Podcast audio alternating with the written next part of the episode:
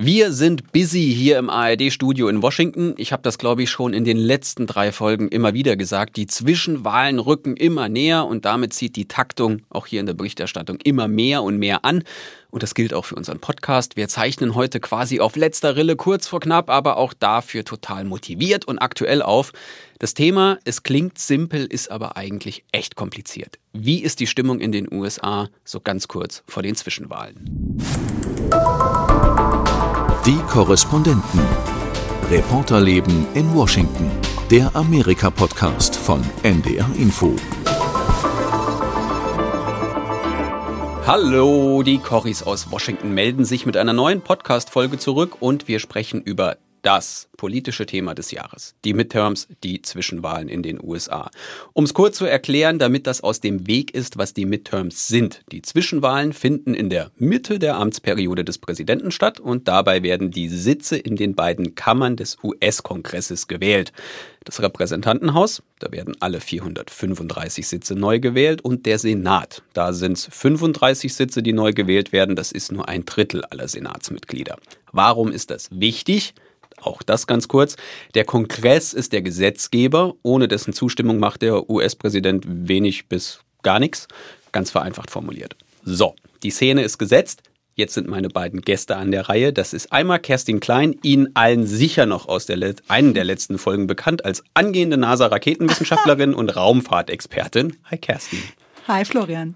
Und Gudrun Engel mit ihrer Premiere hier im Podcast. Gudrun ist die mittlerweile nicht mehr ganz so neue, weil schon voll eingegroovte Studioleiterin auf der Fernsehseite im ARD-Studio. Hi Gudrun. Hallo, ich freue mich.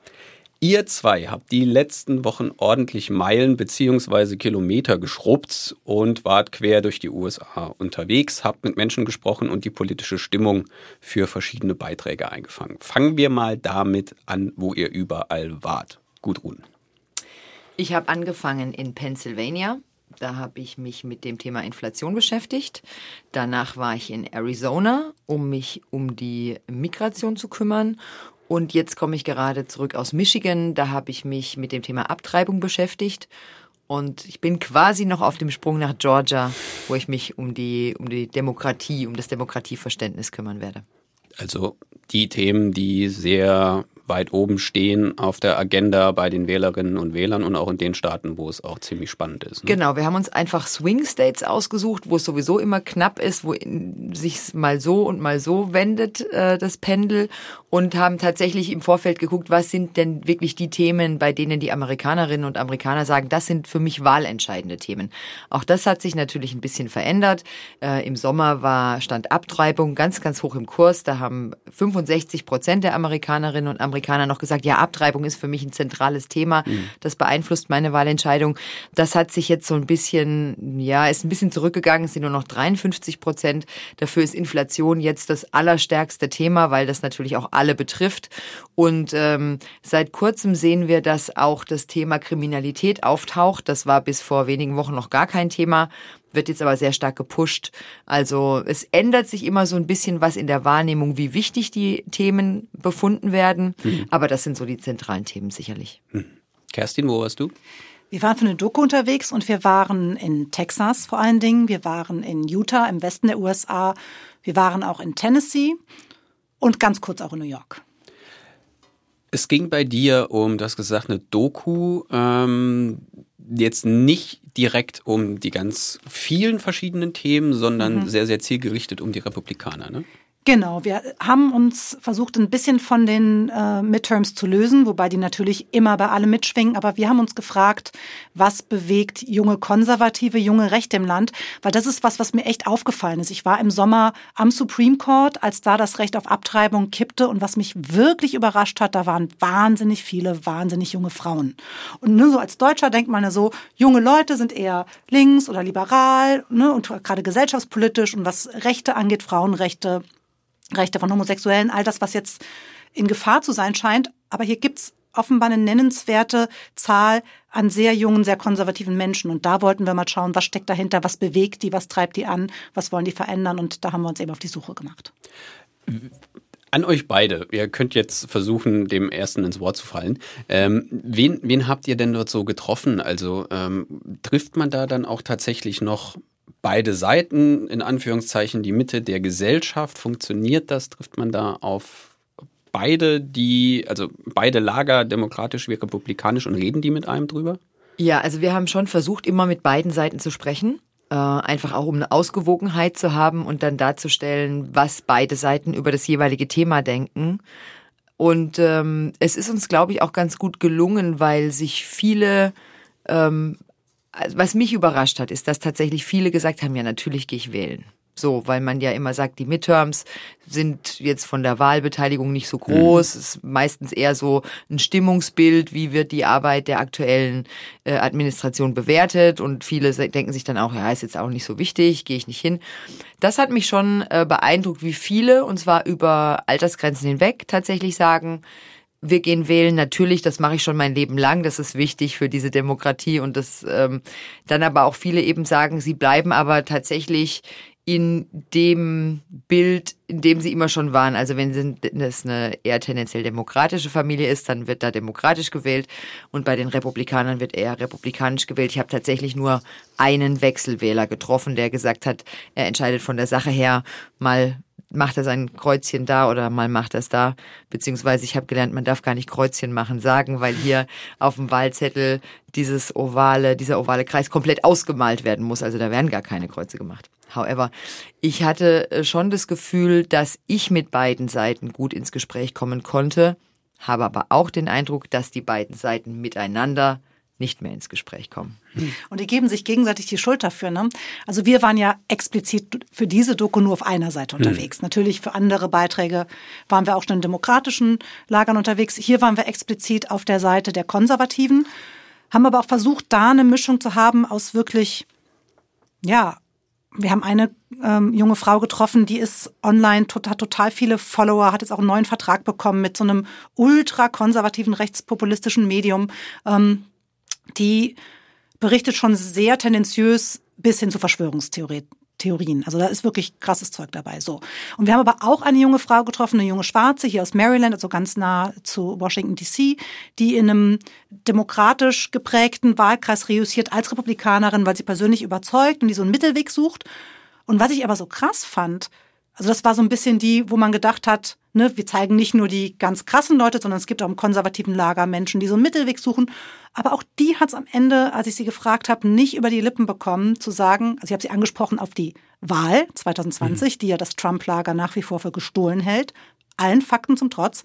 Und auch diese moderate Republikanerin, die hat nicht gesagt, die Wahl war gestohlen, die hat ist ausgewichen und sagte, ja, ich weiß zu wenig darüber, ich bin keine Anwältin, ich muss mir das nochmal genauer anschauen. Also selbst die hat das nicht hinbekommen und das hat mich wirklich erschüttert, weil es einfach zeigt, also mir war, war bewusst, wie weit verbreitet diese Lüge von der gestohlenen Wahl im konservativen Lager ist. Mir war nicht klar, wie sehr auch die Menschen, die das eigentlich für Quatsch halten müssen, wenn sie vernünftig sind, hm. die es wahrscheinlich auch für Quatsch halten, das nicht mehr über die Lippen bekommen, sondern dann halt anfangen, da rumzuschwurbeln. Das zeigt, wie wahnsinnig, wie das zum Kern der Republikaner fast schon geworden ist, dass das nicht in Frage zu stellen. Das, das wollte Krass. ich gerade fragen. Also ähm, man hat ja den Eindruck, über die, egal um wen es geht in der Republikanischen Partei, man muss diesen Kern, wie du ihn nennst, im Grunde in irgendeiner Form noch nicht mal explizit, aber trotzdem, man darf ihn nicht in Frage stellen. Ja. Oh, sonst kann man es vergessen, sonst wird man nichts. Und das ist auch, finde ich, auch wahnsinnig entscheidend jetzt bei diesen Zwischenwahlen. Alle gucken auf den Kongress, du hast es auch gesagt, ne? Senat, Repräsentantenhaus. Auch da werden Menschen einziehen, die sagen, Donald Trump ist die Wahl gestohlen worden. Die werden dann im Kongress in Washington sitzen und mit dafür zuständig sein, Präsident Biden zu kontrollieren. Hm. Das ist ja Aufgabe des Repräsentantenhauses unter anderem. Da gibt es auch welche, die schon angekündigt haben, dann Impeachment-Verfahren gegen äh, Biden einzuleiten und so. Aber man muss sich auch die Ebene drunter anschauen. Es wird ja bei den Zwischenwahlen werden auch Gouverneure gewählt. Es werden Secretary of States gewählt. Mhm. Und das sind die, die dann 2024 dafür zuständig sein werden, die nächste Wahl zu zertifizieren. Das sind die, die den Angriffen von Donald Trump 2020 standgehalten haben. Wir alle erinnern uns an, finde mir noch diese 1000 Stimmen, mhm. hat damals hat diese Ebene gehalten. Und jetzt kandidieren Menschen für diese Posten, die dann zuständig sind für die Zertifizierung der Wahl, die jetzt schon sagen, die letzte Wahl war gestohlen und wo man nicht weiß, was die mit der nächsten Wahl anfangen. Ja, und erste Untersuchung, oder was heißt erste Untersuchung? Viele Studien zeigen ja, dass fast 50 Prozent der republikanischen äh, Kandidatinnen und Kandidaten, die für Secretary of States Posten antreten, genau dieser Big Lie immer noch anhängen. Also das ähm, ist, ist besorgniserregend, ähm, was das mit der Demokratie macht. Wenn du sagst, Kerstin, ähm, die geben sich gegenseitig die Schuld.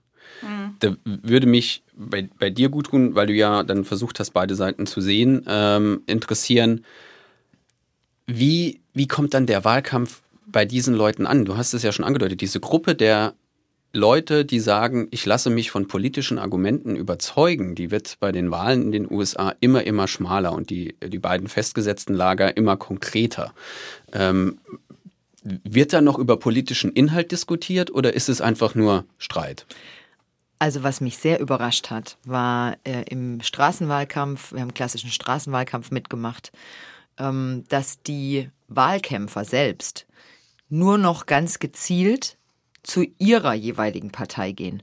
Also mein Angang wäre ja gewesen irgendwie, aber es ist vielleicht europäisch gedacht, äh, mein Angang wäre ja gewesen so, ich bin jetzt im Wahlkampfteam der Demokraten oder der Republikaner und ich gehe von Haustür zu Haustür und versuche, die jeweils andere Seite mit meinen Argumenten zu überzeugen. Also hm. ich bin Demokrat, ich gehe zu den Republikanern und sage hier, aber hört mal, wir finden Folgendes wichtig und umgekehrt. Das passiert gar nicht, sondern was hier tatsächlich der Fall ist, ist, dass die Demokraten auf einer App, es ist, ich weiß gar nicht, wo die die Daten überall herkaufen, aber wie auch immer, also egal, beide Seiten haben eine App und da drin ist ganz klar verzeichnet, in der Straße bei Hausnummer sowieso wohnt der John und der wohnt, der hat die letzten fünfmal republikanisch gewählt und zwei Häuser weiter wohnt Tracy und die ist Demokratin. Und dann gehen die Demokraten nur zu den Demokraten und die Republikaner nur zu den Republikanern. Und gar nicht mehr, um inhaltliche Argumente zu liefern für die Wahl, sondern nur um sicherzustellen, dass die Leute wirklich hingehen, damit genügend Stimmen zusammenkommen. Also über Inhalte wurde da kaum noch geredet, sondern es ging wirklich nur noch um Mobilisierung. Hm. Und ähm, also es gibt keinen Diskurs mehr, wo man versucht, die andere Seite zu, zu äh, überzeugen, sondern es gibt wirklich nur noch Mobilisierung auf der eigenen Seite, um die eigene Basis zu stärken. Das hat mich wirklich überrascht. Wie kommt es bei den Wählerinnen und Wählern, bei den Leuten an? Also einige, äh, die wir dann oder die angesprochen wurden, haben gesagt, ja, ja, ich weiß auch genau, wo mein Wahllokal ist und ich weiß auch, wie ich da hinkomme. Also es wird ganz viel geprüft, dass die Leute auch wirklich gehen. Also nicht nur sagen, ja, ich gehe wählen, danke, tschüss, sondern wissen sie, wo ihr Wahllokal ist, wissen sie, wie sie da hinkommen, sollen wir sie vielleicht dahin fahren? Also wir fahren jetzt am ähm, Wochenende nach, nach Georgia und gucken uns genau das an, wie wirklich am Ende des Gottesdienstes nach so einer Messe die ganzen alten Leutchen, die nicht mehr so gut zu Fuß sind und so weiter, in Minibusse verfrachtet werden.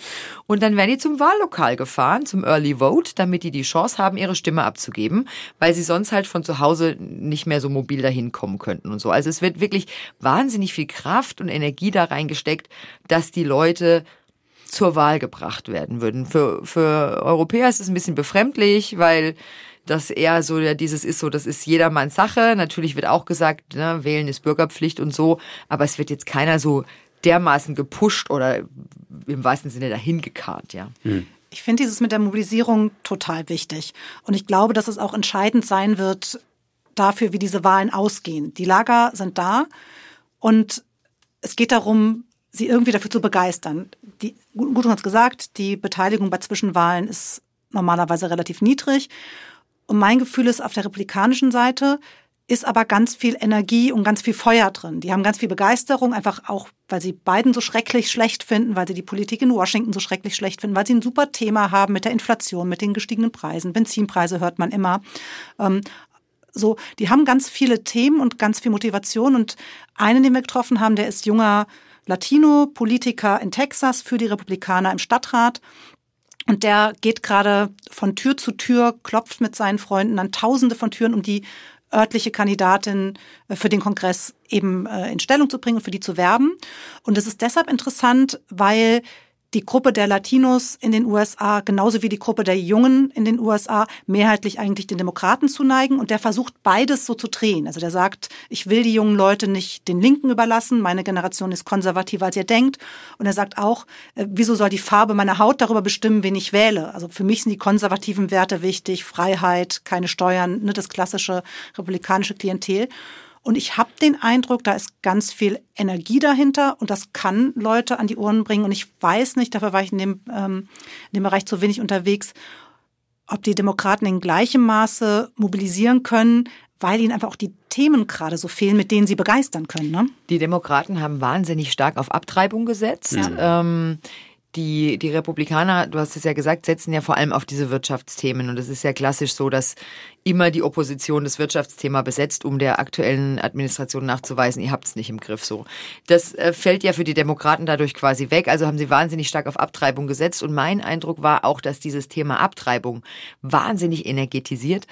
Ähm, aber vor allem eben junge Frauen, weil um die geht's halt. Ja, und die sagen halt, also denen ist es, glaube ich, am Ende des Tages sogar egal, dass es die Demokraten sind, die dieses Thema besetzen, sondern für die ist wahnsinnig wichtig, dass sie in den Staaten, wo ähm, die Abtreibung als Verfassungszusatz, als Volksabstimmung mit bei der Wahl drauf ist, dass sie sich dafür engagieren, weil sie sagen, das ist das Selbstbestimmungsrecht über meinen Körper. Das ist Gesundheitspolitik für mich. Und deswegen habe ich wahnsinnig viele junge Frauen getroffen, die sich einsetzen. Ich hatte nicht unbedingt den Eindruck, also die werden dann am Ende die Demokraten wählen, wählen, weil die Demokraten eben das Thema Pro-Choice besetzen.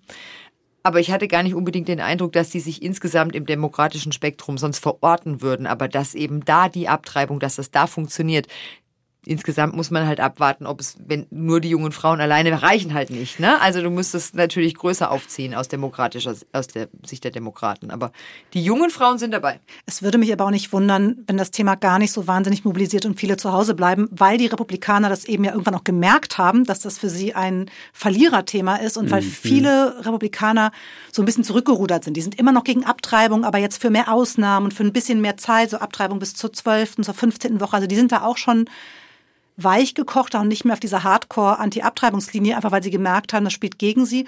Und das hat, glaube ich, auch so ein bisschen den Wind rausgenommen aus dem Thema. Ne? Und sie schieben vor allem jetzt ihre Frauen vor. Ja. Das ist ja völlig abstrus. Also da, wenn die Kandidaten selber sich mal positioniert hatten und gesagt haben, Abtreibung, das geht auf keinen Fall und dann eben der Gegenwind, wie von dir beschrieben, kam, dann schicken die jetzt auf einmal ihre Frauen und ihre Töchter in den Wahlkampf. So wie Friedrich Merz, ich bin Feminist, ich habe zwei Töchter. Also es ist ein bisschen absurd in der Tat. Kerstin, äh, die Doku ist überschrieben mit Trumps Erbe beziehungsweise Trumps Erben. Es steht hinten ja. in Klammern das N. Ähm, die, diese jungen, sehr stramm konservativen Republikaner, die du anfangs schon beschrieben hast, sind das tatsächlich Trumps Erben in diesem Sinne? Also tragen sie das, was man ihm wohlwollend als Politik zuschreiben könnte, tatsächlich weiter?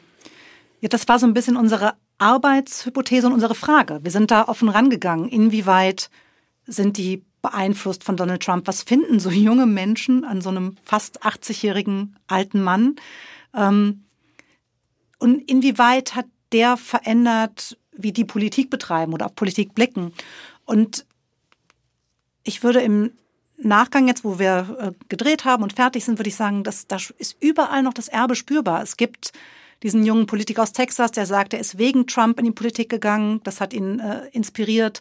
Ähm, wir haben einen jungen Mann getroffen, der äh, als Drag Queen auch gearbeitet hat. Das war so seine Künstlerkarriere neben dem Job und er sagt, das hat er alles verloren, weil er sich als Trump-Fan geoutet hat. Also der fühlt sich eben auch gecancelt und das hat ihn nur noch enger an Trump gebunden und der tritt jetzt auf als neue Drag Queen Rolle als Lady Marga, Marga wie in Make America Great Again, also mhm. Trumps Wahlkampfslogan und versucht dessen These von, wir sind hier in einem Krieg und wir müssen unser Land retten und wir müssen aufstehen für unser Land und unsere Freiheiten, sonst kommt der Kommunismus und der Sozialismus und unser Land ist verloren. Das versucht er eben in dieser neuen Rolle weiterzutragen.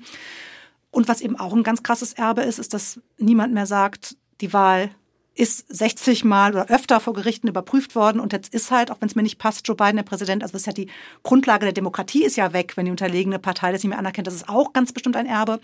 Und auch, da habe ich mich lange unterhalten mit dieser rechten Influencerin, die auch sagt, ja, stimmt, ich bin manchmal im Netz ein bisschen lauter, weil im privaten Gespräch konnte ich mich super differenziert mit der unterhalten. Wir haben uns nicht wir haben uns widersprochen, aber wir konnten auf einer differenzierten Ebene reden. Online, was sie macht, das ist halt platteste Verschwörungstheorie und gerade raus. Und das ist halt, wie die Medien funktionieren. Dann sagt sie auch so, ja, Trump hat halt Sachen gesagt, die man nicht sagen durfte und der hat sich getraut und ist doch super. Und ja, der Ton ist aggressiver geworden, finde ich auch nicht gut, aber so funktioniert es halt irgendwie. Das ist auch so ein Erbe. Also man spürt überall. Und die wollen gar nicht unbedingt alle Trump wieder haben. Manche wollen, Okay. andere nicht. Die sagen, ja, Ron DeSantis oder so finde ich besser, der ja aber ja auch Politik macht wie er. Aber die finden alle super dieses America First. Ähm, die finden alle super, äh, die Grenzen dürfen nicht offen sein. Die wollen alle keine Steuern zahlen. Die wollen ihre Freiheiten. Und die haben das Gefühl, dass die Linke sie da beschneidet. Ja, das ist so, also man, man spürt, dass Trump tatsächlich Dinge verschoben hat im Land. Das spürt man an denen und wahrscheinlich hast du es auch an anderen, die du getroffen hast oder die du, Flo, getroffen hast, auch an anderen Menschen gesp- äh, erspürt oder erlebt. Da hat sich was verschoben nochmal. Es hat sich auf jeden Fall was durch Trump verschoben. Ich glaube, auf, auf, auf ganz, ganz, ganz, ganz vielen Ebenen. Ich würde dir, Gudrun, jetzt die schon fast als zynisch auslegbare Frage stellen, ob du Demokraten getroffen hast.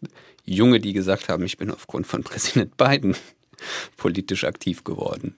Weil man hat ja so ein bisschen das Gefühl bei den Demokraten, dieser Drive, den Kerstin gerade äh, beschrieben hat, ich sehe ihn nicht. Ja, das ist ja eine sehr blutleere Veranstaltung da bei den Demokraten. Da passiert ja auch nichts. Deswegen habe ich ja gerade gesagt, ich glaube, dass die, die jungen Frauen, die da wirklich sehr engagiert bei der Sache waren, die machen das nicht der Demokraten willen, sondern um ihrer selbst willen, weil sie sehen, was da auf dem Spiel steht und weil sie sagen, wir reden hier im Fall Dann der hätten wir ja Abtreibung. aber wenigstens mal nochmal eine Gruppe, die aufgrund eines politischen Themas sich zu einer Partei orientiert. Nee, das ist halt quasi miteinander verbunden, weil die Demokraten sich halt pro-Choice äh, positioniert haben und die Republikaner pro-Life. So, das ist halt jetzt eher so ein Zufall, dass es zusammenkommt. Ich, Wenn es andersrum wäre, also die sind halt einfach ganz klar pro-Choice. Und deswegen stehen sie auf der demokratischen Seite in dem Fall. Ja, ist das einzige Wenn es andersrum wäre, wäre es halt andersrum. Aber du hast einen Punkt, glaube ich. Äh, Ich glaube nicht, dass Biden wahnsinnig viele Leute begeistert.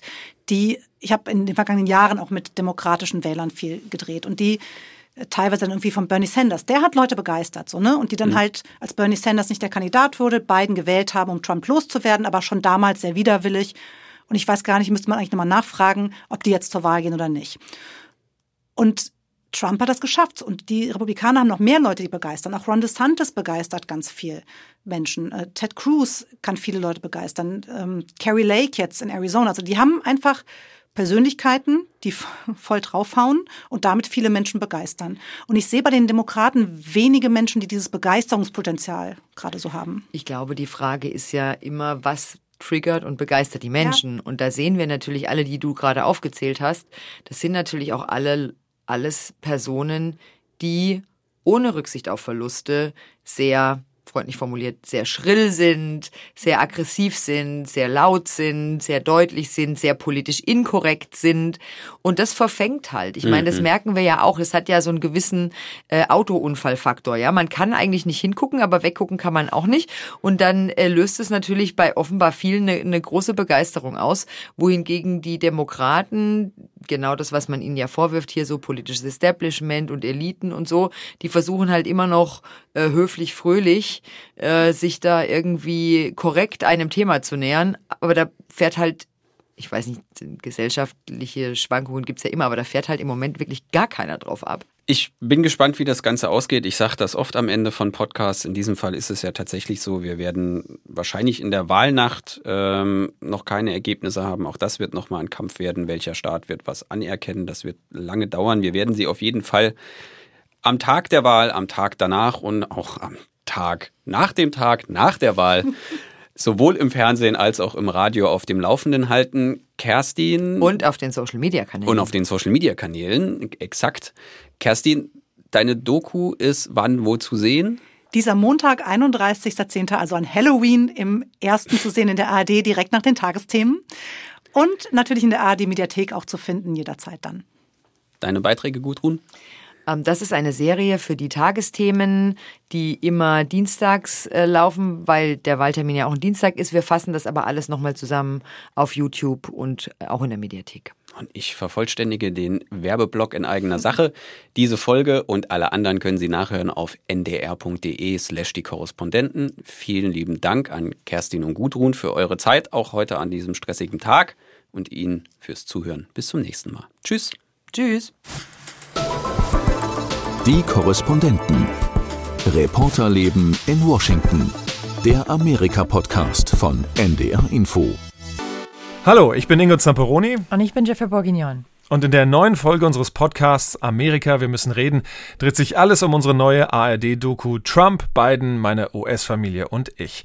Wir blicken dabei etwas hinter die Kulissen dieses politischen Roadmovies durch die USA, sprechen darüber, wo wir überall in den USA unterwegs waren, wen wir getroffen haben, um ein aktuelles Stimmungsbild zu erhalten. Und eins, Spoiler-Alarm, können wir jetzt schon sagen. Mein Vater, der Republikaner, ist auch wieder dabei, uns zu hören und ist unzufriedener denn je, wie das Land regiert wird. Familie und Land bleiben gespalten. Hört also rein in die neue Folge von Amerika. Wir müssen reden. Zu hören ab jetzt online in der ARD Audiothek.